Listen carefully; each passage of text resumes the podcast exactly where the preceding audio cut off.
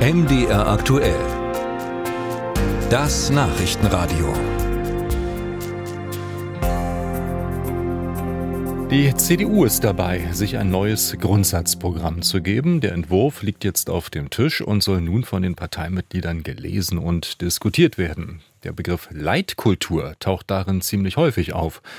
Doch was ist das nach CDU-Verständnis und was soll er bedeuten für den Wähler? Raja Kraus hat sich aus verschiedenen Blickwinkeln sich das mal erklären lassen. Die Achtung der Grund- und Menschenrechte, Meinungsfreiheit, Gleichberechtigung. Das gehört laut Entwurf des neuen CDU-Grundsatzprogramms zur deutschen Leitkultur. Alexander Dirks, Generalsekretär der Sächsischen Union, erklärt, dass es aber auch um Werte gehe, die wir über das Grundgesetz hinaus miteinander teilen. Ich nehme in unserem Land ein ganz großes Bedürfnis nach einem fröhlichen, ungezwungenen Patriotismus wahr und Leitkulturen, die darin ausbuchstabierten Werte sind etwas ganz Zentrales, wenn, wenn unser Land eine gute Zukunft haben soll. Und deswegen bin ich zutiefst davon überzeugt, dass es richtig ist, diese Dinge im Grundsatzprogramm der Union so festzuhalten. Diese Dinge, das sind laut Grundsatzprogramm unter anderem auch das gemeinsame Bewusstsein von Heimat und Zugehörigkeit, Verständnis für unsere Traditionen und Bräuche, für ehrenamtliches Engagement und Vereinsleben.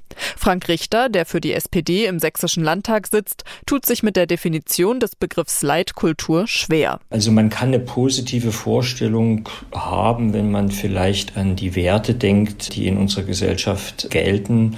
Freiheitlichkeit, Liberalität, aber auch Demokratie oder so, nicht? Das sind aber keine Werte, die Deutschland jetzt gepachtet hat. Und wenn man auf der anderen Seite der Skala vielleicht an ja, weiß ich, an Bierzelt oder an Lederhose denkt, dann kommt man ja in ganz komisches Fahrwasser. Das heißt, ich kann diesen Begriff Leitkultur gedanklich und inhaltlich nicht so richtig verorten. Eine offizielle Definition des Wortes Leitkultur gibt es nicht. Lukas von Ramin beschäftigt sich mit politischer Philosophie und immer wieder auch mit dem Begriff Leitkultur.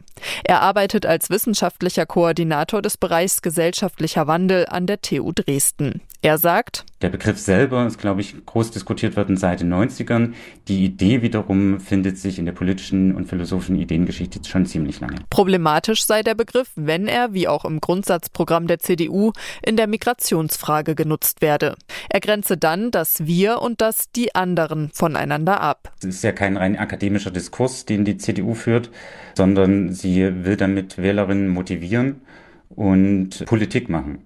Und insofern gibt es immer populistische Elemente an diesem Begriff. Joachim Liebig, Präsident der Evangelischen Landeskirche Anhalts, dagegen sagt über den Begriff Leitkultur. Ich habe keine klare Vorstellung, woran sich da die Kritik entzündet. Für ihn ist Leitkultur ein Korridor, der vom Grundgesetz vorgegeben wird. Innerhalb dieses Korridors müsse die Gesellschaft immer wieder neu verhandeln, was Teil von ihr sei und was nicht. Liebig sagt aber auch, das muss nicht der Begriff Leitkultur sein. Es könnte ein, ein Konsens sein, ein gesellschaftlicher Konsens über das, was in Deutschland, in unserer Gesellschaft für wichtig erachtet wird. Er wünscht sich, dass alle Parteien, die das Grundgesetz achten, ihre Vorstellungen vom Zusammenleben in Deutschland definieren.